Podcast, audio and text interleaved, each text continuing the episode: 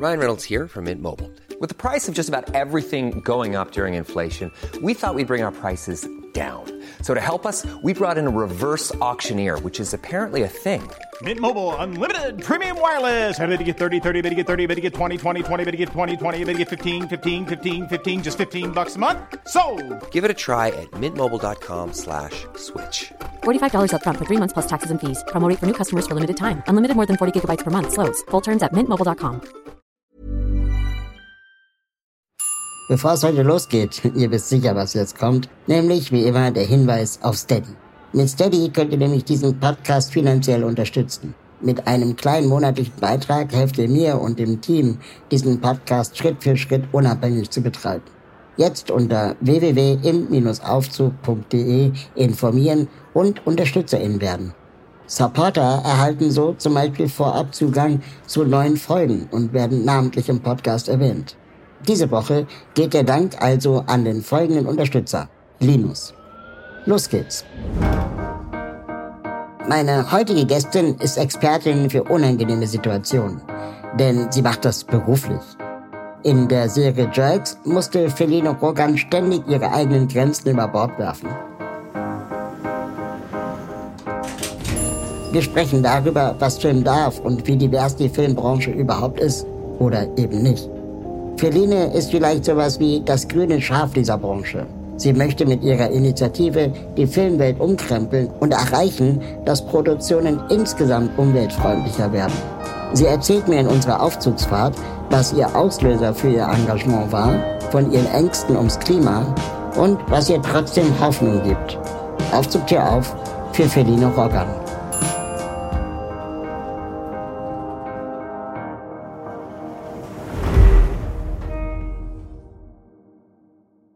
Die Tür geht auf und wer kommt rein? Es ist Feline Rogan. Oder Rogan? Wie sagt man es eigentlich richtig? Man sagt Rogan tatsächlich. Es sagen nicht viele richtig, aber du hast es richtig gesagt. ähm, ja, mit 2G dachte ich, spricht man das, äh, die anderen Vokale drumherum kurz aus, weil das G dominiert. Ähm, ich habe mich die ganze Zeit gefragt bei den Vorbereitungen, ob wir uns zufällig schon mal begegnet sind ähm, bei den Dreharbeiten zu Jerks. Sind wir. Aber ich bin mir nicht sicher. Doch, sind wir, aber nur ganz kurz. Wir haben gleichzeitig gedreht am selben Tag, aber wir haben ja nicht miteinander gedreht, keine Szenen gespielt. Also wir haben uns einmal irgendwo vorm Kostüm oder beim Catering oder einmal auf jeden Fall Hallo gesagt, aber nicht, ähm, es war noch nicht so eine intensive Begegnung wie jetzt hier im Aufzug. genau. Gab es schon mal intensive äh, Momente im Aufzug, die du persönlich erlebt hast? Mm, nee, aber ich fahre auch nicht so viel Aufzug, glaube ich. Nee, fällt mir nichts ein. Du? Bist du schon mal stecken geblieben? Nee, zum Glück nicht, aber ich fahre ja nur Aufzug. ähm, nee, ich wohne oder benutze anscheinend nicht viele Gebäude mit Aufzug. Du hast ähm, schon sehr früh mit Schauspielerei angefangen und auch mit äh, Modeln. War das schon immer ein Teenie-Traum von dir? Also mein Teenie-Traum, mein Kindertraum war Pipi Langstrumpf werden. Das hatte, nee, ich hatte nicht so eine feste Berufsvorstellung. Das mit dem Modeln, das ist mir so passiert. Da wurde ich vor der Schule angesprochen. Und ähm, aber ich hatte als Kind schon Schauspielambitionen. Mhm. Also ich weiß, dass ich mal auf, äh, ich war mal auf zwei Castings. Und dann war es aber so, dass mein Vater mit meiner kleinen Schwester mich hingebracht hat. Und dann hat meine kleine Schwester eine Rolle gekriegt und ich nicht. Und da war ich erstmal beleidigt und habe die Schauspielerei äh, für einige Jahre in den Hintergrund gestellt. Und dann ist das aber wiedergekommen. Genau, nach der Schule. Und äh, während der Schule habe ich so nebenbei ein bisschen gemodelt. Und da hat sich aber sehr stark der Wunsch entwickelt, mehr als nur ähm, auf dem Foto zu sein, halt einen größeren künstlerischen Freiraum zu, zu haben und zu bespielen und Geschichten erzählen und nicht nur Klamotten zu verkaufen. Und so bin ich dann auf der Schauspielschule gelandet. Und kannst du dich noch an deinen ersten Film erinnern? Also ähm, richtig angefangen zu drehen, das kam viel später. Ich bin nach der Schule, ich habe äh, dann Abi gemacht und dann habe ich noch ein Jahr lang ähm, bin ich als Model gereist und war dann in, in New York und in Australien, habe so ein paar Länder besucht und da äh, gemodelt. wo ich mal gerne hin wollte, aber eigentlich hatte sich da irgendwie nicht wirklich Ehrgeiz entwickelt. Also ich war schon so ein bisschen durch mit der Modelei und dann hat eine Freundin von mir ähm, sich vorbereitet, dafür an der Schauspielschule vorzusprechen. Und dann wusste ich, als sie mir das erzählt hat, das will ich auch. Und dann habe ich mich auch dafür äh, vorbereitet und habe da vorgesprochen. Und das hat dann Gott sei Dank geklappt. Und damit war die Modelei beendet. Und dann war ich auf der Schauspielschule. Und den ersten Film, also ich habe schon während ich auf der Schauspielschule war, habe ich Kurzfilme gedreht. Und der erste richtige Film, wo ich mitgespielt habe, das war Kebab Connection. Den gibt es jetzt lustigerweise gerade wieder neu auf Netflix. Da habe ich eine Punkerin gespielt und vorher auch sehr gekämpft dafür, dass ich diese Rolle spielen durfte. Ja, das war, das war lustig. Das war eine schöne Erfahrung. Ja, an den Film kann ich mich auch ganz gut erinnern. King of Kebab oder so war doch immer der Claim von dem Film. Da hat auch äh, äh Nora Tschirner, glaube ich, genau. habe ich die zumindest zum ersten Mal als Schauspielerin wahrgenommen. Aber ich glaube, es lag eher an meinem Alter als. Nora Tschirner und Dennis Moschito haben die Hauptrollen gespielt. Und Fariadim hat auch mitgespielt. Genau. Den habe ich da auch kennengelernt. Kida Ramada hat auch mitgespielt. Die sind alle noch im Geschäft, so wie du. Alle noch im Geschäft, genau. Wenn du jetzt erzählst, dass äh, damals irgendwie bist du durch die Welt gereist als als Model und wir dann gleichzeitig heutzutage diese ganzen Model-Casting-Shows uns, uns uns anschauen, ist es dann, also äh, weiß ich, für mich hat es oft auch so was Tragisches, in was für Orten diese Leute dann auch warten und frieren und ähm, es alles eigentlich gar nicht so glamour ist, wie man das dann am Ende auf dem Cover immer, immer sieht. Ähm, war das auch ein Grund für dich, äh, damit aufzuhören? Mm, also ja, du hast total recht. Äh, es ist überhaupt nicht glamourös, das ähm, alltägliche Modelleben. Dann wohnt man in so WGs mit, ja, keine Ahnung, sechs bis acht anderen Mädchen zusammen, die aus aller Welt kommen und immer auf ihren unterschiedlichen Touren sind von diesen Modestädten. Keiner weiß richtig, wie lange er bleibt. Keiner, also hat ein, ein festes Zuhause. Und das Lustige oder das, ich war ja damals noch in Analogzeiten Model. Ich glaube, das ist heute ganz anders, weil ich hatte gar, zum Beispiel gar kein Handy. Ich, wir haben uns nicht die ganze Zeit Nachrichten geschrieben mit den Freunden zu Hause. Also es gab diesen, diese permanente Verbindung nicht. Wir sind mit Faltstadtplänen durch fremde Städte gelaufen und haben den Türen und die Studios gesucht. Und ja, es ist schon sehr einsam teilweise, wie man da alleine unterwegs ist. Das hat bestimmt auch damit zu tun gehabt, ähm, dass mir das irgendwann gereicht hat als Erfahrung. Ich habe da sehr, ähm, sehr unterschiedlich. Also es war gut für mich, weil ich äh, sehr selbstständig dadurch geworden bin in diesen fremden Städten und Ländern äh, auf fremden Sprachen, mich alleine äh, durchzuschlagen. Aber wie gesagt, es war auch einsam. Es gibt viele Leute, die da nicht so es ist nicht so einfach, wirkliche Freundschaften zu schließen, weil alle so viel unterwegs sind und nicht fest, halt die ganze Zeit durch die Gegend reisen. Und ich glamourisiere dieses ganze Business auch überhaupt nicht. Deshalb ich äh, habe auch keinen Bezug zu diesen Castingshows. Das ist, glaube ich, noch auch noch mal ein, ein anderes Level. Das hat, glaube ich, jetzt, also das ist jetzt nur meine These, aber mit mit der sozusagen richtigen Modelei nicht so wirklich viel zu tun. Die werden ja eher dann Influencer jetzt, als dass sie in diesem Kreislauf mit den Agenturen und äh, so unterwegs sind. Mhm. Hast du ähm, schon mal mit dem Gedanken gespielt, mit der Schauspielerei auch irgendwann aufzuhören oder an den Nagel zu hängen? Mm, komplett aufhören? Nein, weil das Spielen so wahnsinnig Spaß machen kann ähm, und so erfüllend sein kann. Mhm. Aber wie immer sind ja auch diese Momente rar. Das ist ja auch nicht in jeder Szene, die man spielt oder in jedem Projekt erfüllt sich das. Ähm, und auf jeden Fall habe ich in den letzten Jahren angefangen, mich auch äh, ab von der Schauspielerei nach links und rechts zu orientieren und mir da noch andere Wirkungsfelder zu erschließen, in denen ich nicht so abhängig bin mhm. von der, das ist ja das, was die Schauspielerei ist und die Modelei aber noch mehr, ähm, dass man sozusagen immer nur in dieser Warteposition ist, dass jemand anders einem erlaubt mitzuarbeiten. Man kann sich die Arbeit ja nicht selber generieren. Also ich kann mir zwar sagen, ich möchte jetzt in einem internationalen Arthouse-Kinofilm mitspielen, am liebsten bei Maria Schrader oder bei Lukas Dont oder so. aber das heißt ja leider noch lange nicht, dass das dann auch passiert. da habe ich keinen Einfluss drauf. Und das ist es ja auch, was es so schwierig macht und ähm, wo man so unzufrieden werden kann, weil man es halt als Schauspieler in eigentlich nicht wirklich in der Hand hat. Die wenigsten sind in der Position, wirklich sagen, bestimmen zu können, wo sie mitmachen oder nicht. Also man kann das natürlich durch ein bisschen Absagen und Zusagen steuern, aber man kann halt nicht, ähm, man hat keinen Einfluss darauf, wofür man angefragt wird. Mhm. Und da tut es auf jeden Fall gut, äh, sich nebenbei noch äh, ja Felder zu schaffen oder Interessen, Ideen, Sachen zu verfolgen, wo man eine andere Kontrolle drüber hat, wann man die ausüben kann und wann nicht. Ja, das kann ich total nachvollziehen bei der Schauspielerei, was sind es denn die, die Momente, wo, wo du sagst, das ist für dich das pure Glück? Sind es diese Momente, wo, wo man Improvisation macht oder sind es die Rollen, die man vielleicht auswendig gelernt hat, wo man dann eher dirigiert wird von der Regie oder dem, dem Autoren oder Autorin? Mhm, das hat eigentlich mit, ähm, mit der Form nichts zu tun. Also da, da gibt es unterschiedlich, das kann in beidem passieren.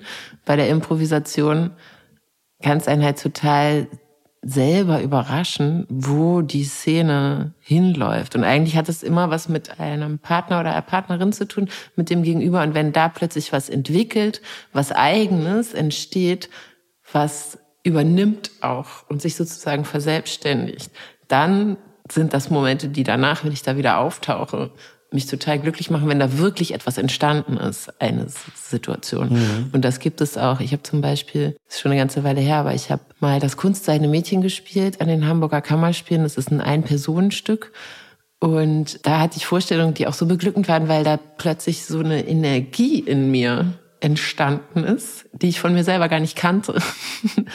und so zu merken, dass da wie so ein Raketenantrieb irgendwo losgeht und ich so in diesem, dieses Stück mich übernimmt. Und das finde ich total, wenn man sich sozusagen so auflösen kann da drin. Das macht mich glücklich. Als ich äh, am Set von, von Jerks war, da fand ich unfassbar interessant. Natürlich immer überraschend, wie viele Leute beim Film arbeiten. Mhm.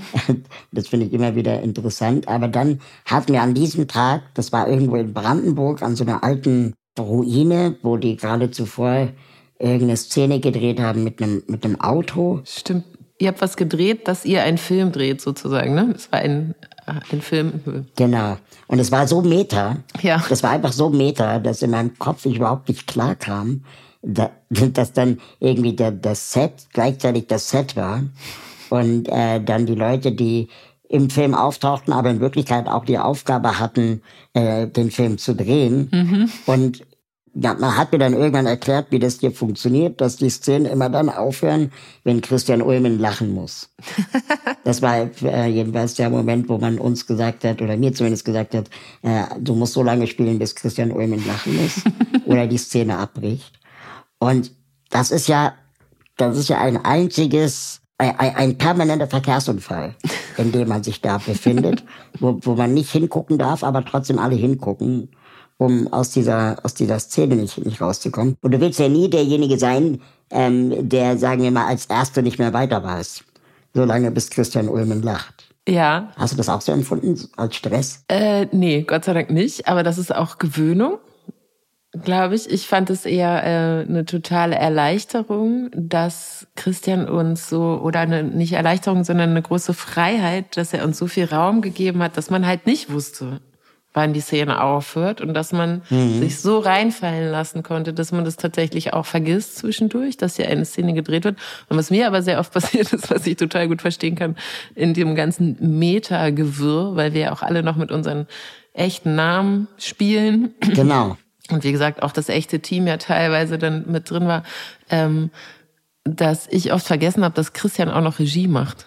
Und äh, also einmal hatte ich zum Beispiel, was bei Jerks eher selten vorgekommen ist, eine Szene nachts, wo ich alleine im Taxi saß und dann wusste ich gar nicht, hä, wer ist denn der Regisseur? Wer ist denn dann da? Und dann war natürlich Christian da, aber weil ich den halt so sehr als Kollegen und als Gegenüber die ganze Zeit habe, ja. ähm, hat es mich oft auch total erstaunt, auch in den Szenen, wenn er dann plötzlich aussteigt und sagt Danke.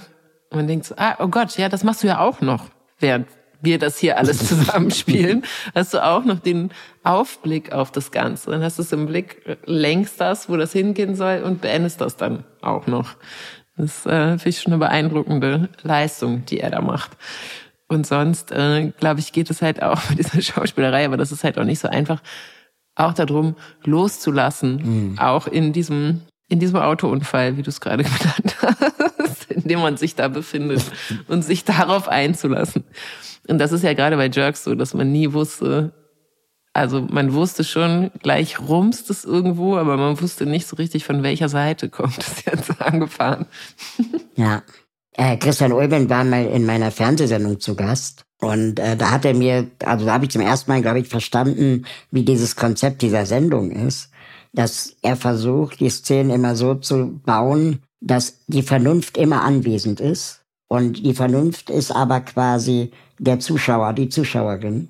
Und äh, spielen tun die Leute, die sich meistens Christian und Farid ja dem äh, Fehlverhalten. Und ähm, das quasi immer darauf hinausläuft, wie du gerade sagst, dass es irgendwo knallt. Du weißt nicht genau, an welchem Punkt genau. Aber die Vernunft ist immer anwesend. Und ähm, das, das hat für mich dann plötzlich das Ganze auch logisch wirken lassen und nicht so einfach, wir machen hier totales Chaos. Mhm. Hast du das auch so erlebt? Ja, ich habe es aber tatsächlich auch noch so erlebt, dass eigentlich Emily und ich sind sozusagen wie die Verlängerung des Zuschauers oder die sozusagen wie so, so ein bisschen die moralische Instanz, mhm. weil es aber ihr verliert immer. Ja, wir verlieren immer. Also habe ich aus meiner Rolle heraus nicht so gesehen. nee, aber der, also von, von der Moral her meine ich, damit man genau diesen Unfall hat. Ja, also vor allen Dingen, es hat ja nichts Konsequenzen. Das ist das, glaube ich, was man äh, genau, was man aushalten muss und was ich auch lernen musste, musste auch in meiner Figur loszulassen und diese ganzen äh, schrecklichen Dinge, die einem da angetan werden, sozusagen wieder zu hinter mir zu lassen und dann wieder bei in der nächsten Szene wieder bei null anzufangen und sich wieder mhm. überrollen zu lassen von dem von dem Chaosmobil. Aber das hat sich im, in den Staffeln auch ein bisschen geändert. Inwiefern? Dass ich am Anfang ähm, hatte ich das Gefühl, dass meine Figur sehr oft äh, sauer die Szene verlassen hat hm. oder musste. Und ich habe mir das im Laufe der Zeit eigentlich, also ich habe es mir immer so gedacht, wenn eine Person mit so jemandem wie Fari zusammen ist, wie Fari in der Serie, das weiß man. Dann hat man erstens würde ich sagen, auch selber einen an der Marmel oder einen Abgrund, auch wenn der dann nicht gezeigt wird oder nicht erzählt wird, wenn der Fokus nicht drauf ist. Aber es gibt ihn, den habe ich mir selber gedacht, ja. um das aushalten zu können. Und auch eine, mm, also ich glaube, die Beziehung von Feline und Fari bei Jerks die basiert wie auf einer Abmachung. Es geht, die haben ein unausgesprochenes, eine unausgesprochene Abmachung und auch feste Bilder von sich, die sie nach außen präsentieren. Und das ist wichtiger als die wirkliche Klärung der Konfrontationen, die da passieren. Und dieses Bild wird aufrechterhalten und diese Abmachung ist auch stärker als das, was, mhm. was passiert. So ein bisschen vielleicht wie, wie bei House of Cards. weißt du, was ich meine? Ja, ja, ich weiß total, was du meinst. Das ist vielleicht auch genau das, was dann der, der oder die Zuschauerin sich dann ausmalen soll, um sich zu fragen, wie sind die eigentlich privat, äh, mhm. wenn man sie quasi, was ist ihre Abmachung? Aber das wird ja quasi nicht, nicht erklärt. Wirst du denn auf der Straße manchmal als äh, die Feline gelesen, die du bei Jerks bist? Ähm, das Meine letzte Begegnung auf der Straße war, war ganz süß. Da kam eine relativ junge Frau auf mich zu. Und es war abends. Ich glaube, sie war schon ein bisschen angetrunken und sie meinte, sie findet mich so toll in Jerks und so. Aber du wärst nicht mit so einem Lappen zusammen, oder? Du wärst nicht mit so jemandem zusammen. In echt hat sie mich immer gefragt. So, nein, wäre ich nicht. In echt wäre ich auf jeden Fall schon lange gegangen. das äh, Hätte ich nicht mit mir machen lassen. Mm, also ich, ich weiß nicht, ob ich so gelesen werde wie diese Frau, eher nicht. Obwohl doch, es gab schon so Verwechslungen. Also wo, es wurde schon gedacht, dass ich ja in Potsdam lebe. Vielleicht sieht man sich mal in Potsdam im Supermarkt. Ich war auch so, mh, mm, wieso? Also eher nicht. Ich wohne ja in Hamburg. Und dann so, ach so, ja, oh Gott, stimmt. Und auch dass ich wirklich in so einem Haus wohne. Das wurde ich auch schon gefragt. Hm. In, diesem schicken Haus. In diesem schicken weißen Kühlschrankhaus. Und es ist relativ äh, weit weg von, von meiner realen Lebensrealität, so ein Haus äh, am, äh, wie heißt das, am Grunewaldsee. Nee, das ist es nicht. Also wir spielen da halt wirklich schon, es ist, es ist sehr fiktiv, aber die Namen sind halt dieselben und deshalb werde ich auch äh, halt mit Feline angesprochen und da verschwimmt dann natürlich so ein bisschen die Figur mit mir oder mit der Wahrnehmung. Und das passiert aber ja bei anderen Filmen auch, nur dann heißt man wenigstens nicht, wie man wie man real heißt. Ja. Ich würde gerne mit dir nochmal kurz über das Thema Diversität und Drugs und, und Film und Schauspielerei reden. Als Christian Ulmer mich gefragt hat, ob ich Lust hätte, einen Cameo zu haben in einer Folge, da war ich natürlich, also muss ich ganz ehrlich zugeben, ich fühlte mich geehrt. Ich dachte, ja geil, mit Christian Ulmen mal zusammenarbeiten, ist bestimmt toll. Da hat das Ego auf jeden Fall in mir gewonnen. Und dann habe ich diese Rolle gespielt und ich fühlte mich manchmal ein bisschen unangenehm, mhm. weil ich meine Behinderung benutzt habe, um darüber Witze zu machen. Ähm, ich habe über mich selber gelacht, ich habe andere über mich lachen lassen und war aber trotzdem mit mir in dem Moment noch gut genug zu sagen, ja, das machst du mal, man darf auch über Behinderungen lachen und lieber lache ich darüber, als dass andere über mich lachen und so weiter. Ich habe aber trotzdem am Ende Ärger dafür bekommen, aus der Behindertenszene. Mhm. Äh, so nach dem Motto, ich würde das legitimieren, mhm. darüber Witze zu machen. Und das, die Szene ist merkwürdig aufgelöst, ähm, beziehungsweise die ganze Folge ist merkwürdig aufgelöst. Und ich habe versucht, mein, meine Würde in der Serie zu erhalten, aber trotzdem gewinnt natürlich immer das größere Ganze der Serie. Und egal wie gut äh, du versuchst dein, deine Würde aufrechtzuerhalten als, als Person. So wie du ja sagst, dass Feline in den ersten Staffeln immer, sagen wir mal, im Streit auseinanderging oder wütend, obwohl sie ja vielleicht eine ganz gar nicht so wütende Person ist. Und ich habe mich dann gefragt, hätte ich das nicht machen sollen? Darf man über alles lachen? Wie, wie gehst du damit um, wenn du in wahren Leben in der Szene vielleicht schon längst interveniert hättest oder abgehauen wärst? und, und dann aber du trotzdem das gemacht hast und man das vielleicht trotzdem mit deiner Person verbindet. Also ich verstehe dein, dein Gefühl oder deinen inneren Konflikt. Das äh, habe ich auf jeden Fall auch schon gehabt, weil ja auch Christian und Fari mit ihrer komplett unmoralischen Art ja irgendwie trotzdem die Gewinner sind, weil sie ja die Sympathieträger sind. Genau. Auch wenn sie eigentlich sich so daneben benehmen. Ähm, und weil man, wenn man die vernünftige gesellschaftliche Position vertritt, auch so die soziale, sozial verträgliche, ist man eigentlich äh, anstrengend oder nervig oder unlocker oder so. Genau. Ähm, ich finde, ja, Jerks ist auf jeden Fall ambivalent und bewegt sich da sehr oft sehr am Abgrund oder ähm, auf der Kippe zwischen dem, was geht und was nicht geht. Das muss man irgendwie, glaube ich, für sich selber entscheiden. Und das ist dann ja auch ein Findungsprozess, wo es einem manchmal wehtun kann oder nicht. Also ich erinnere mich auch in der, vor allen Dingen in der ersten Staffel hatten wir öfter dann auf dem Weg zurück oder nachdem wir Szenen gespielt haben, weil sie ja auch noch improvisiert sind. Das heißt, es wird zwar vorgegeben, was passieren soll, aber es gibt keinen konkreten Text. Das heißt, der andere hat es wirklich gesagt. Also es wurde sich wirklich beleidigt. Mhm. Und Christian hat da, der ist da komplett unempfindlich. Den kann man also beleidigen ohne Ende und der findet das wirklich lustig. Aber wir anderen haben diese, sind nicht so abgehärtet in dem, äh, in dem Bereich. Ich glaube, das ist bei Christian auch eine ja auch eine Gabe. Ich weiß nicht, hast du mal mein neuer bester Freund gesehen? Also ja, klar. Das, er kann sich ja, er kann sich ja in wirklich die unangenehmsten Situationen bringen und die aushalten und die dann auch noch verschärfen und sie nicht harmonisieren. Und das geht mir eigentlich mhm. gegen gegen meine Erziehung und auch gegen mein Normalverhalten. Also immer äh, mit dem Anfang der Dreharbeiten von Jerks musste ich wieder so Hemmschwellen abbauen und lernen, über Grenzen rüberzugehen. Ich glaube, das ist einfach wichtig, das, ähm, das zu beobachten und das zu kommunizieren. Aber Jerks ist dann halt sehr klar, äh, das, was es ist. Also mhm. Das Muster, wie, äh, wie, da, wie da die Witze funktionieren, die sind immer so. Trotzdem, die sind dieselben. Also man weiß, worauf man, man weiß, worauf man sich einlässt.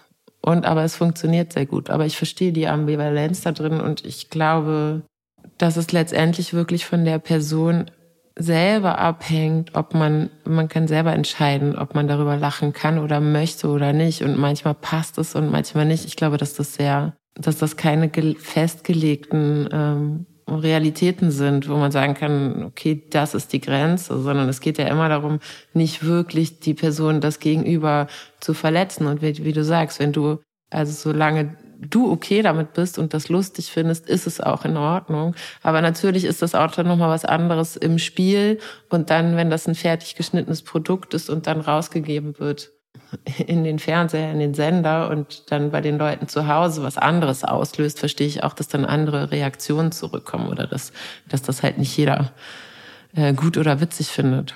Aber das ist ja bei sehr vielen Dingen auch so. Also wie, wie geht's dir denn im Nachhinein damit?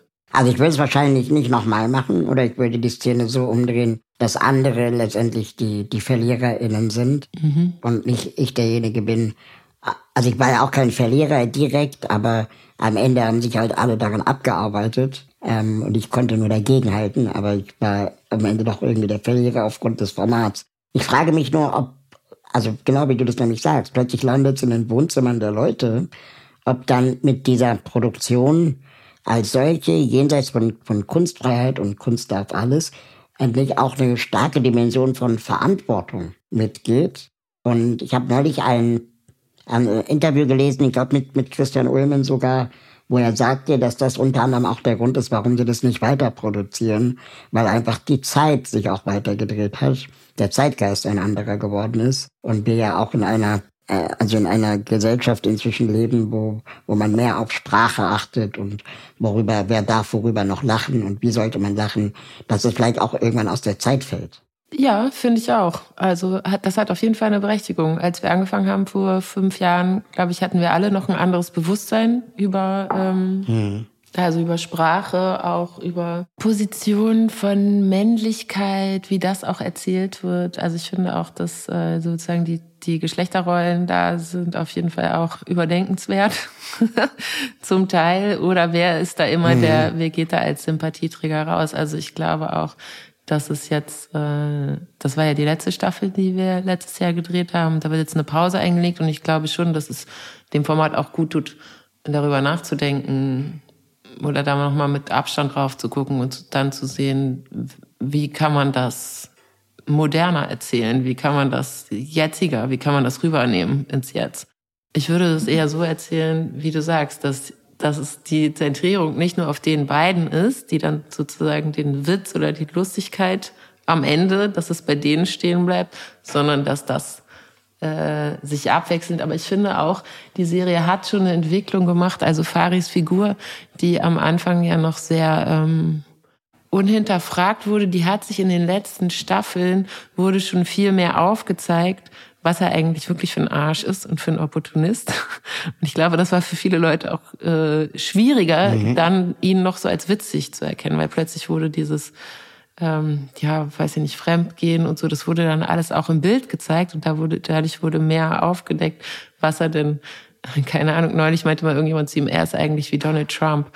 Ähm, mittlerweile, er kann alles sagen und Dings und kommt aber trotzdem noch, irgendwie geht er noch so als Gewinner daraus. Und das ist ja wirklich auch eine gruselige Figur, die da dann erzählt wird.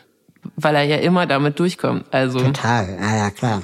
Aber auf dem Level, wenn man das so sieht, dann offenbart es natürlich auch etwas, was in der, was so ja auch funktioniert, medial. Nehmen wir mal Donald Trump. Nicht für uns natürlich in der Wahrnehmung, aber er hat ja eine riesengroße Fanbase und kann weiter so, so wirken. Mhm. Also, ja, aber ich glaube auch, dass es, äh, dass wir da in anderen Zeiten angefangen haben mit Jerks und dass sich gesellschaftlich viel getan hat, Gott sei Dank. Und äh, dass man das Format dahingehend auch dann überdenken kann und muss. Es hat sich ja dann auch die, die Einstellung dazu ändert sich ja auch. Man selber findet ja auch Sachen dann irgendwie nicht mehr lustig oder möchte da nicht mehr, nicht mehr partizipieren. Ähm, du hast an der Schule für Schauspiel in Hamburg, glaube ich, Schauspielerei gelernt. Ähm, sind dir damals SchauspielerInnen zum Beispiel mit Behinderung begegnet? Nein. Mhm. Und danach in der Laufbahn? Nein, ich glaube nicht. Nee, ich kann mich nicht erinnern. Wo, woran glaubst du, liegt das? Woran liegt das? An einer Form von. Werden die nicht ausgebildet oder nicht gecastet? Beides. Also das ist strukturell. Das liegt an, äh, an einer heteronormativen weißen Erzählform, die im Fernsehen und überall stattfindet oder stattgefunden hat. Und äh, mhm. da auch da muss er sozusagen, also an, an den Schauspielschulen gibt es, glaube ich, fast so gut wie keine Menschen mit Behinderung. Und dann gibt es dadurch auch wenig ausgebildete SchauspielerInnen. Äh, und aber es gibt auch sehr wenig Rollenangebote und äh, die Rollen, die diese Geschichten erzählen, die wurden ja meistens mit Menschen besetzt äh, ohne Behinderung. Und so ging es äh, lange. Genau, da wird dann Tom Schilling in den Rollstuhl gesetzt. Ja, so äh, lief es lange im Kreis. Aber ist denn sowas wie Tom Schilling in den Rollstuhl setzen nicht das gleiche wie Blackfacing, nur eben in Bezug auf Behinderung? Das würde ich dich fragen. Also ich, das würde ich Menschen mit Behinderung fragen, wie, wie, wie sie das empfinden.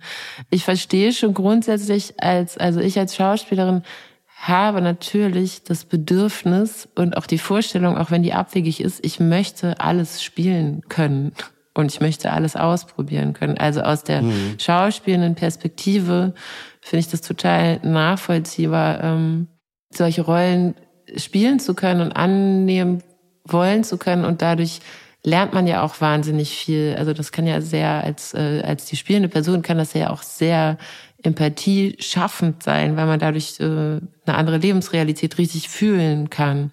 Aber hm. also genau, die Frage würde ich sagen, sollte von Menschen mit Behinderung äh, beantwortet werden, wie es ihnen damit in, damit ergeht. Und ich glaube, in, jetzt, wo das Bewusstsein langsam eingesickert ist, ähm, dass es da eine grundlegende Ungerechtigkeit gibt in der Verteilung und äh, in sozusagen in der in der Ausschließung äh, von bestimmten Menschen und Gruppierungen. Ähm, gerade in der Zeit ist es eine Zeit, das umzudrehen und sehr bewusst darauf zu achten, dass man halt äh, Menschen aus, aus diesen Gruppen, die bis jetzt nicht, äh, nicht so vor, vorgekommen sind, dass man die einlädt, reinholt und, äh, und Handyrollen anbietet. Was meinst du? Also wir haben so eine Art Henne-Ei-Problem, dass, weil es die Rollen nicht geschrieben werden, werden sie nicht gecastet, erkennt man keinen Bedarf in der Ausbildung von Schauspielerinnen mit Behinderung und umgekehrt, Schauspielerinnen mit Behinderung werden nicht ausgebildet. Deswegen äh, gibt es äh, auch wenig Rollen für sie. Ähm, und dann, äh, also erhält sich das quasi ähm, selbst.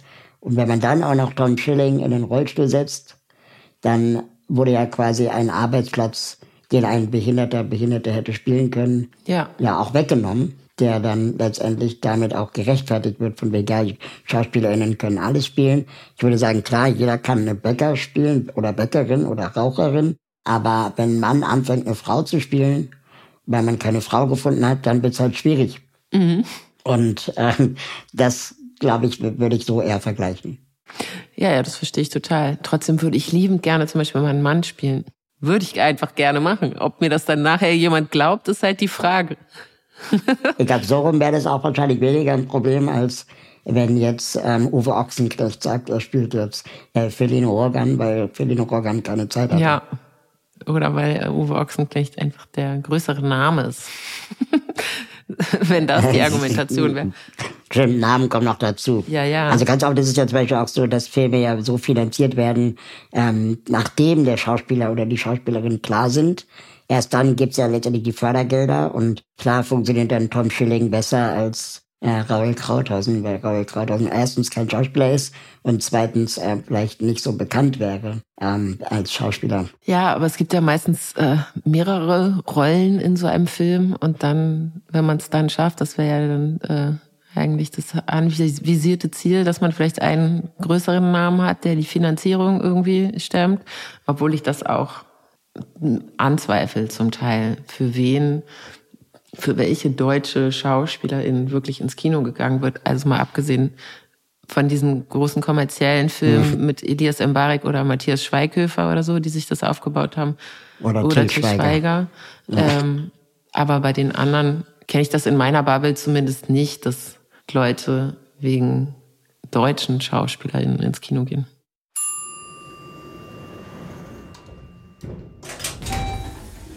Und jetzt noch kurz eine Werbung in eigener Sache. Am 14. März ist mein neues Buch erschienen. Wer Inklusion will, findet einen Weg. Wer sie nicht will, findet Ausreden, ist der Titel. Für das Buch habe ich mit Expertinnen und Selbstvertreterinnen über die Frage gesprochen, wie Inklusion von einer schönen Idee zur gelebten Normalität werden kann.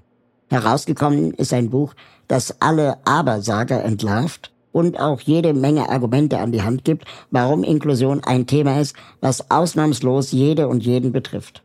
Wer Inklusion will, findet einen Weg, wer sie nicht will, findet Ausreden, ist jetzt überall im Handel. Aber jetzt wieder zurück zum Podcast. Neben Barrierefreiheit, die mich beschäftigt, beschäftigt ein anderes Thema dich sehr stark. Und das fand ich wirklich ähm, außergewöhnlich, weil davon habe ich noch gar nicht so oft gehört, nämlich äh, Klimaschutz beziehungsweise Umweltschutz, Umweltschonung äh, bei mhm. Dreharbeiten. Ähm, wo, woher kommt eigentlich deine Liebe zur Natur? Woher die kommt? Die, äh, ist das einfach so, weil wir die alle haben sollten oder hast du einen ganz besonderen Bezug dazu? Nein, ich glaube, ich habe keinen besonders besonderen Bezug zur Natur. Also ich bin sehr gerne draußen, mhm. ab Frühling sowieso oder in der Natur. Das, merke ich jetzt auch mit dem Alter immer mehr. Aber ich glaube, das haben wir ja eigentlich alle. Wo macht man Urlaub, oder? Hauptsächlich, man möchte zum Strand oder in die Berge oder irgendwie in die Natur. ist halt etwas sehr Wohltuendes. Mhm. Ähm, aber daher kommt letztendlich mein Engagement nicht. Das kam tatsächlich aus einer Angst heraus, die ich hatte, als ich mich 2019 äh, intensiver mit der wissenschaftlichen Faktenlage zur Klimakrise und der politischen Realität, in der wir uns befinden, auseinandergesetzt habe, habe ich Panik gekriegt, denn ich habe auch eine kleine Tochter. Ich glaube, dafür mit hat es auch viel zu tun, dass ähm, so Zukunft anders erlebbar, anders fühlbar wird, wenn man so ein kleines Kind hat, das, äh, für das man Verantwortung trägt und das man so liebt und dann weiß, mhm. ah, Ende des Jahrhunderts wovon immer geredet wird, äh, da, da lebt die noch. Die ist dann noch hier. Wie kann das sein, dass nichts getan wird? Und so fing mein Engagement an.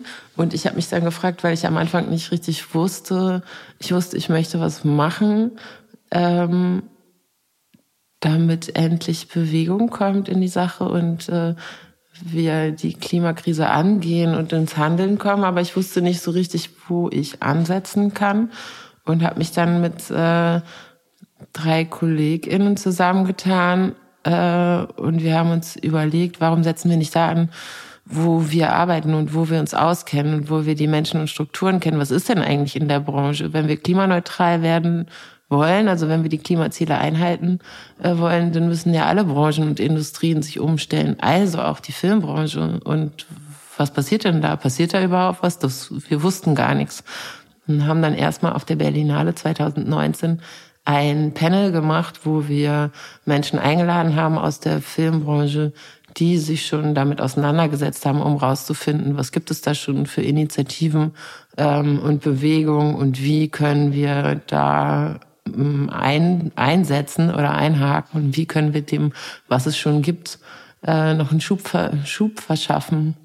Und daraufhin haben wir die Initiative Changemakers.film gegründet mhm. und haben erstmal eine Selbstverpflichtung geschrieben. Ähm, da habt ihr quasi mit dieser Selbstverpflichtung ähm, quasi ökologische Standards für nachhaltige Filmproduktionen festgelegt. Also provokativ gefragt. Ich kenne ähnliches Initiativen in Bezug auf äh, Barrierefreiheit. Ja. Ist das etwas, was wir mit einer freiwilligen Selbstverpflichtung gelöst bekommen? Oder müsste hier nicht eigentlich der Gesetzgeber, die Gesetzgeberin einfach mal einen Riegel dem Ganzen vorschieben? Ähm, bei uns ist der Weg dahin sehr gut verlaufen. Also wir bekommen es natürlich nicht mit Selbstverpflichtung, freiwilligen Selbstverpflichtung geregelt. Das sehen wir ja auch an der an der Klimakrise, an eigentlich allen Krisen, in denen wir uns befinden, dass nicht äh, oft die Bekundungen sind die einen und das Handeln ist das andere und dazwischen klafft leider oft eine riesengroße Lücke mhm. und alle wollen, aber äh, keiner macht oder nur ein bisschen, gibt nicht genug Geld und Zeit und sowieso. Ähm, wir hatten halt damals, haben wir gefragt, was fehlt denn von Seiten der SchauspielerInnen. Bis jetzt, äh, jetzt haben wir das ausgeweitet auf komplett Teamschaffende. Und damals wurde uns gesagt, dass sehr oft die Produktion gerne nachhaltiger drehen würden, aber dass das nicht geht, weil wir SchauspielerInnen auf Luxus bestehen. Und da haben wir... Ist das so? ich weiß nicht. Das ist, glaube ich, also wenn man sich jetzt diese gesamte Masse an schauspielenden Menschen anguckt, dann haben nur sehr wenige von denen überhaupt äh, die Macht oder den Einfluss, solche Ansprüche zu stellen, wie ich möchte aber einen alleinigen Fahrer oder in so in so einem Hotel wohnen und die meisten arbeitenden SchauspielerInnen haben das nicht, können keine, keine Luxusansprüche stellen oder beziehungsweise können sie stellen, mhm. aber die werden denen dann nicht bewilligt und dann werden sie auch wahrscheinlich nicht nochmal engagiert. Mhm. Ähm, aber es gibt mit Sicherheit ein paar, bei denen das so ist. Aber als uns das entgegengebracht wurde, haben wir halt gedacht, ach so, na gut, aber das ist ja relativ einfach. Ähm, dann schreiben wir jetzt die Selbstverpflichtung, das war unser Ansatz, um damit in die Kommunikation zu gehen und einfach, wenn man das dem Vertrag beilegt, bei Vertragsabschließung ein Kommunikationsangebot mitzuschicken und zu sagen, guckt mal, äh, diese ganzen Punkte habe ich aufgelistet, zu denen bin ich allen bereit. Lass mal darüber sprechen, das brauche ich alles nicht. Ich muss nicht von Berlin nach Köln fliegen und äh, ich wohne lieber in einem Apartment, äh, was nicht so hohe Emissionen hat und ich bin auch bereit, mein eigenes Kostüm mitzubringen, wenn das irgendwie passt für die Rolle und äh, und so, dass das nicht. Ich glaube, das sind ja oft Vermutungen, die sonst in so einem Graubereich bleiben, wo überhaupt nicht drüber gesprochen wird, sondern dann wird, davon ausgegangen, ah, das ist aber der Schauspieler und die möchte bestimmt alleine in ihrem Auto fahren oder so. Und dann kann ich ja am Anfang schon mal einen Zettel mitgeben und sagen, möchte ich äh, übrigens nicht, fragt gerne oder ich bin auch bereit, mit der,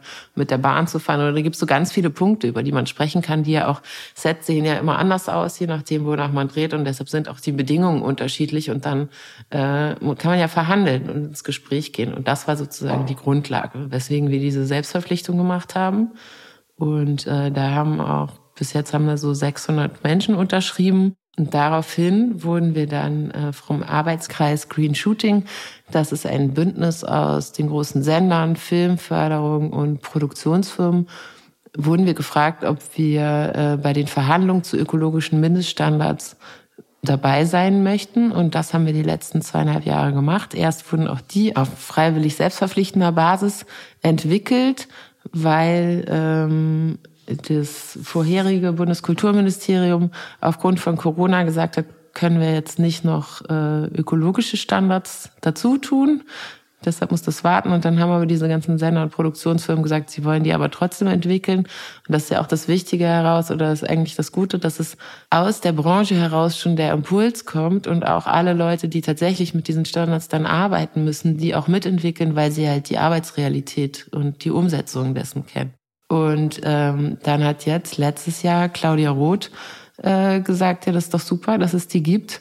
Lass uns die doch zum äh, Teil des Filmförderungsgesetzes machen. Das heißt, wenn man jetzt beim WKM ab Juni Fördergelder beantragt, dann müssen ökologische Standards einbehalten werden.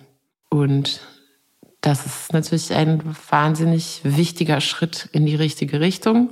Und trotzdem äh, sind auch an diesen Standards, die wir da entwickelt und verhandelt haben, da ist auf jeden Fall noch Luft nach oben und das muss auch immer wieder nachjustiert werden.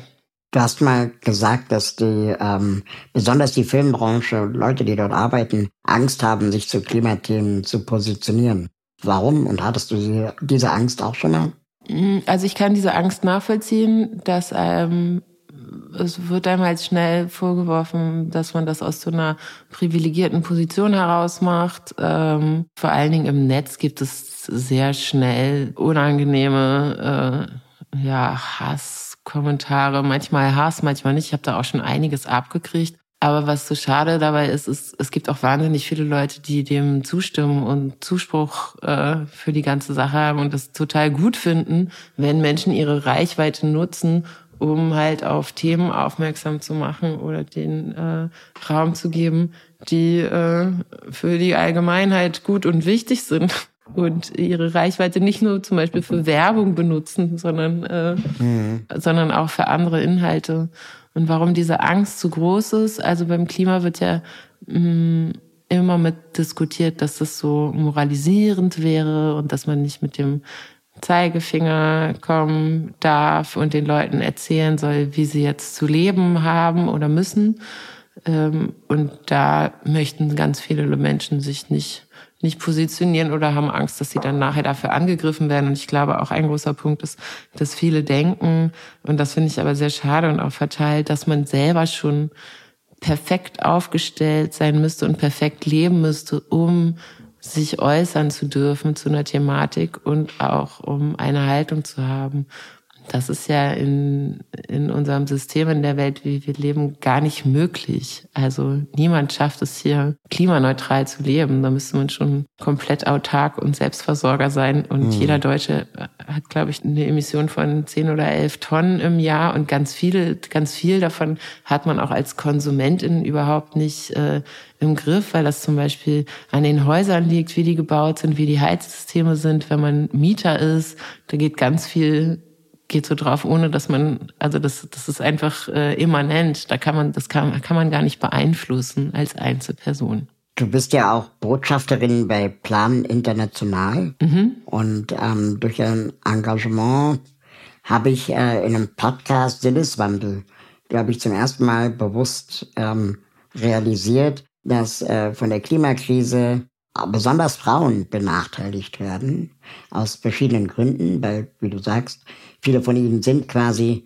ähm, zu Hause, ähm, atmen vielleicht auch giftige Gase ein, die vielleicht zu Hause ähm, freigesetzt werden, oder aber aufgrund der Care-Arbeit können sich vielleicht nicht fliehen ähm, wegen der, der, der Klimakrise. Das heißt, wir haben ganz mannigfaltig, vielschichtige Herausforderungen. Was ich interessant fand, warum gibt es das Wort Ökos Ökosexismus nicht. Aber das Wort Ökoableismus, also in Bezug auf Behinderung, gibt es das sehr wohl. Oder habe ich das einfach nur nicht mitbekommen? Also Ökosexismus habe ich noch nie gehört. Ich habe aber auch äh, Ökoableism habe ich auch noch nicht äh, gehört. Ist mir noch nicht äh, untergekommen. Mhm.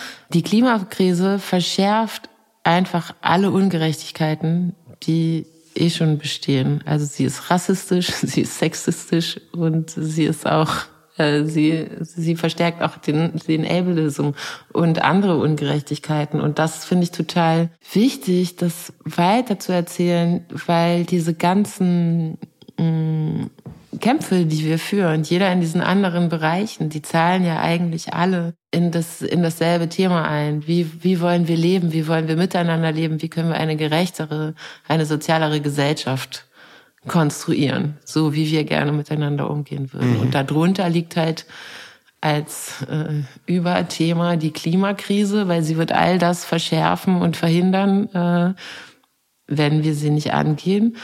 Und deshalb äh, fände ich es total schön, wenn es, äh, wie hier jetzt sozusagen, wenn wir in Kommunikation treten und gucken, ah, du bist in diesem Bereich aktiv und ich bin in diesem, wenn das nicht so ausschließend ist, wenn man nicht sagt, ah, ich, aber ich mhm. engagiere mich schon gegen Rassismus, deshalb kann ich mich jetzt nicht auch noch für, für Klimaschutz aussprechen, sonst überfordere ich auch die Menschen.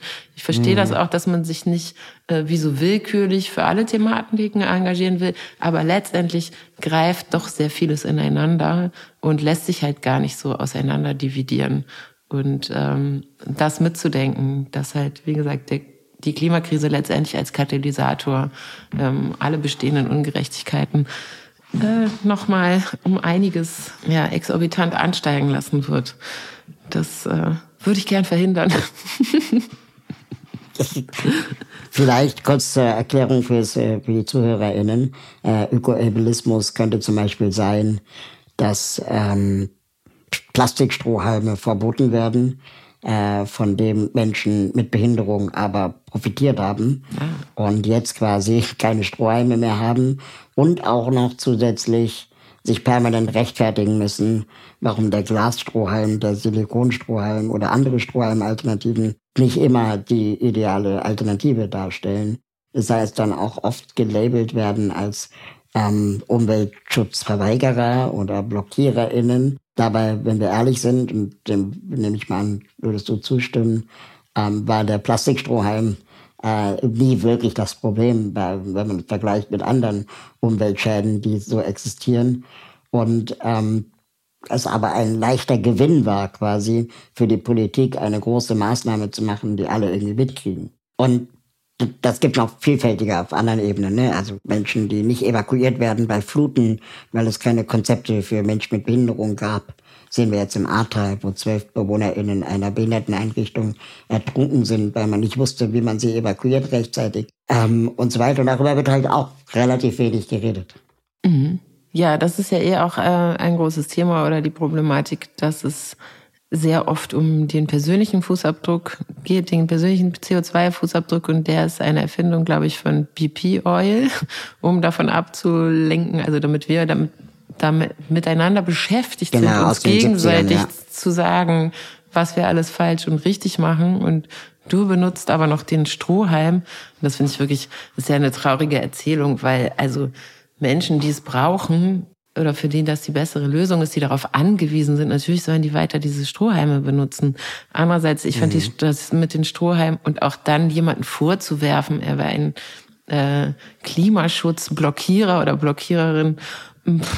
Also während RWE weiter Lützerath abbaggert und da hunderte Millionen Tonnen, Gigatonnen von CO2 emittiert, das ist halt äh, die eigentliche Erzählung, die stattfinden müsste. Die großen Konzerne, die einen wahnsinnigen Profit damit machen, die Klimakrise eskalieren zu lassen. Und äh, ja, und wir streiten uns darum, wer darf einen Strohhalm benutzen oder nicht.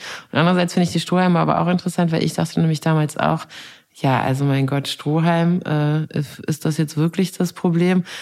Wenn allerdings, wir sind jetzt mittlerweile acht Milliarden Menschen und wenn auch nur die Hälfte von denen irgendwie vier, fünf Strohhalme die Woche einmal benutzt und wegschmeißt, dann kommen da auch relativ, also ein riesen Haufen Plastik zusammen, der natürlich auch überdacht werden muss. Ja, klar. Aber ja, die großen, die wirklich großen äh, Treiber der Klimakrise und der Ungerechtigkeiten, das sind die fossilen Konzerne und die werden auch noch mit Subventionen weiter gefördert.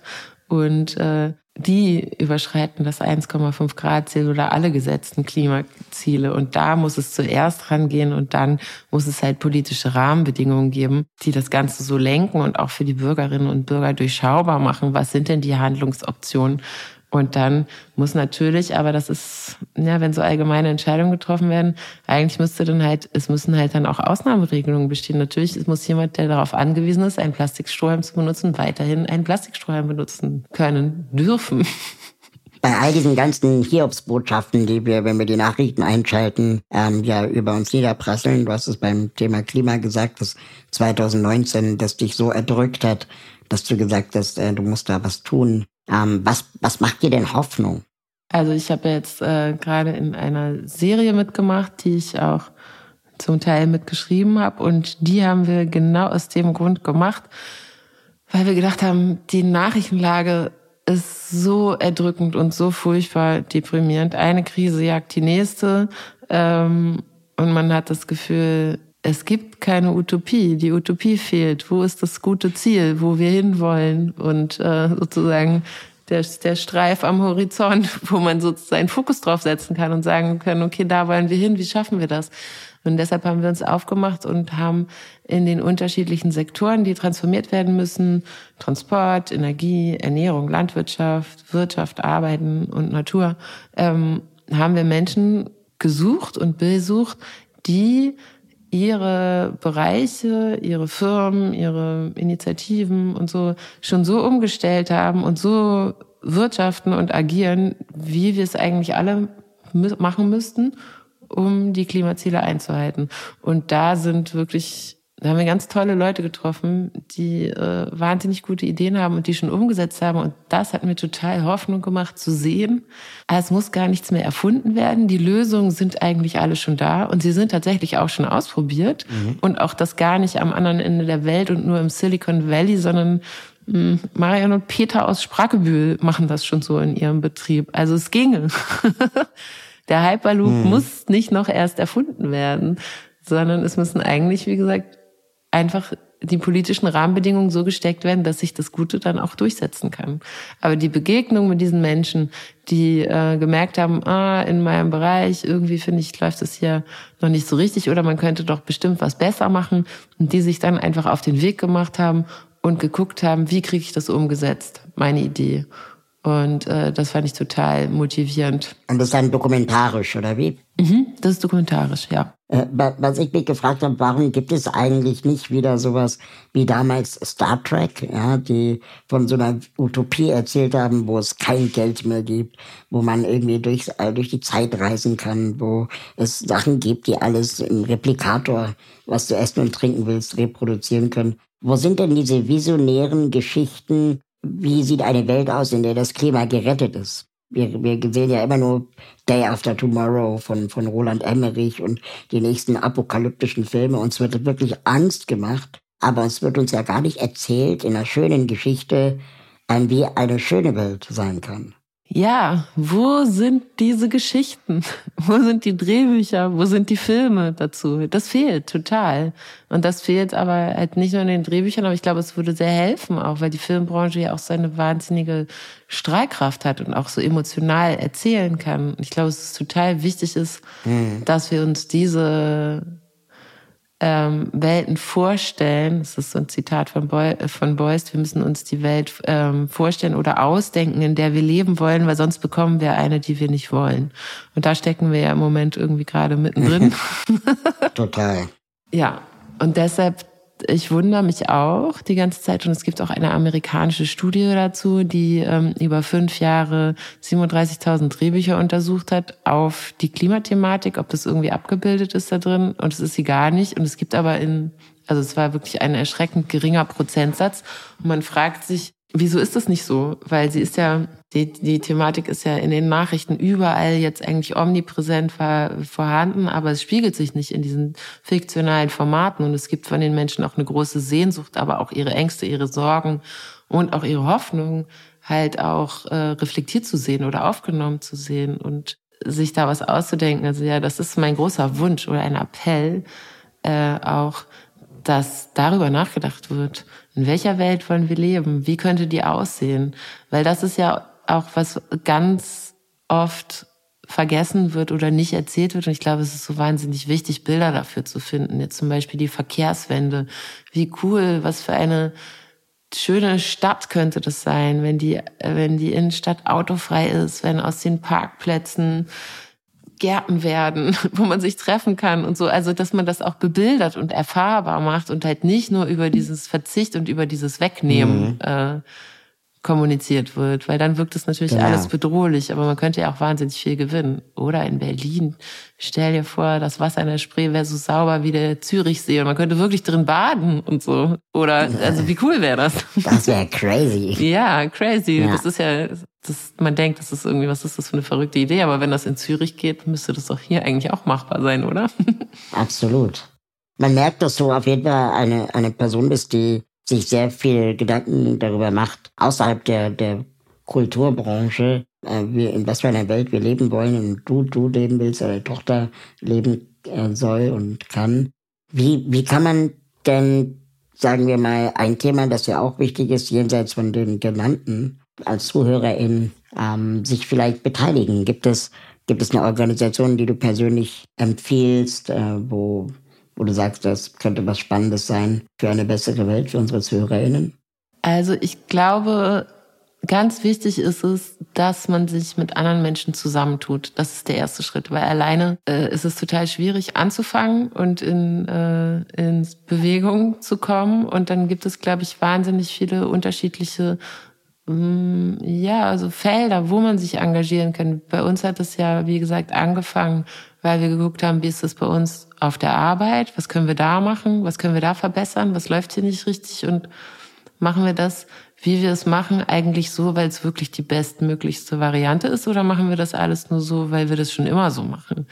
Und da das kann man auch machen in der Hausgemeinschaft, auf der Straße, im Sportverein, bei der Kita, auf, jetzt habe ich gerade was mit nebenan.de äh, zusammen gemacht. Das ist so eine Plattform für nachbarschaftliches Vernetzen, mhm. dass man Also ich glaube, es ist ganz wichtig, ähm, ins Gespräch zu kommen und zu gucken, sind andere Menschen auch da, denen es ähnlich geht wie mir und äh, sich mit denen auszutauschen. Das gibt nämlich schon mal total Energie und holt einen raus aus so einer Ohnmacht zu merken, ich bin gar nicht alleine mit meinen Gedanken, Sorgen oder auch mit meinen Wünschen.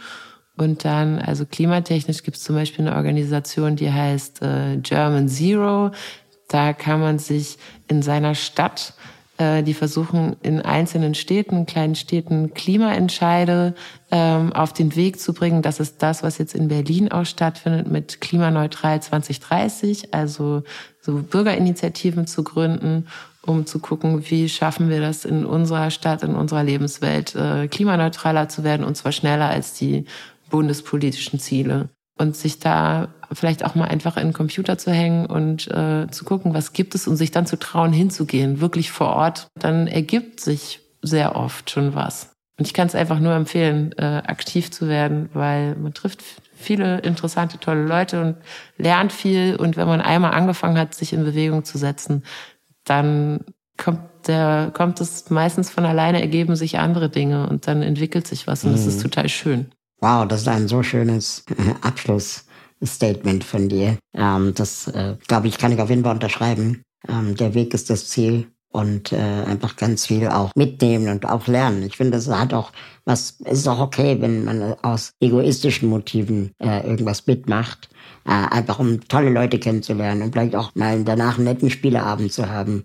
Das ist völlig okay. Diese ganze Umweltschutz Klimathematik ist schon schlimm genug. Wir dürfen auch nicht vergessen, dass wir Menschen sind und Freude und Spaß brauchen. Unbedingt. Und dass man den auch haben kann dabei, auch bei ernsten Themen. Und egal, um welcher mhm. Form von Diskriminierung oder Klimaschutz oder wo auch immer sich einsetzt, äh, der das aktiv sein darf und sollte Spaß machen, weil es doch alles auch Lebenszeit. und wir haben nur eins. Also warum versuchen wir die Total. nicht positiv zu gestalten. Und wenn man dann bemerkt, dass man was bewegen kann, dann gibt das ihm ja auch wahnsinnig viel zurück. Also absolut. Probiert es aus. wenn jetzt der Aufzug anhält, wahrscheinlich in der 4000. Etage, ähm, wo musst du jetzt weiter? Wenn der Aufzug in der 4000. Etage anhält, ach, dann würde ich gerne fliegen. ich muss jetzt Gott sei Dank gar nicht so schnell weiter. Ich gehe mal raus, weil es hat nämlich geschneit, obwohl mir eigentlich innerlich schon nach Frühling ist. Sehr gut. Und äh, ich stiefel mal durch den Schnee und versuche mal einen kleinen Schneemann oder eine Schneefrau zu bauen. Auch das muss gegendert werden. Die gute alte Schneefrau ist nämlich hart unterrepräsentiert. Geht mir genauso. Deshalb äh, baue ich jetzt eine. Mache ich mich dran. Sehr gut. Feline, vielen, vielen, vielen Dank für deine Zeit. Es hat mich wirklich bereichert. Äh, ich fand auch, es war ein sehr schönes Gespräch. Vielen Dank dafür. Hat mich gefreut. Ich hoffe, wir sehen uns bald wieder. Das hoffe ich auch. Auf bald. Mach's gut. Bis bald. Danke fürs Mitfahren. Wenn ihr mögt und euch diese Folge Spaß gemacht hat, bewertet diese Folge bei Apple Podcast, Spotify oder wo auch immer ihr zuhört. Alle Links zur Folge sowie die Menschen, die mich bei diesem Podcast unterstützen, findet ihr in den Show Notes. Schaut da gerne mal rein. Wenn ihr meine Arbeit unterstützen möchtet, würde ich mich freuen, euch bei Steady zu begrüßen. Mit einer Steady-Mitgliedschaft bekommt ihr exklusive Updates von mir und die Gelegenheit, mich zweimal im Jahr persönlich zu treffen. Im Aufzug ist eine Produktion von Schönlein Media. Ich freue mich auf das nächste Mal hier im Aufzug.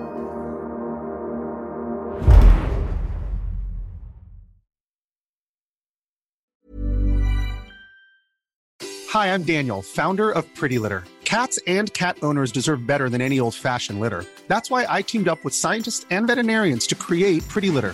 Its innovative crystal formula has superior odor control and weighs up to 80% less than clay litter. Pretty Litter even monitors health by changing colors to help detect early signs of potential illness. It's the world's smartest kitty litter. Go to prettylitter.com and use code ACAST for 20% off your first order and a free cat toy. Terms and conditions apply. See site for details.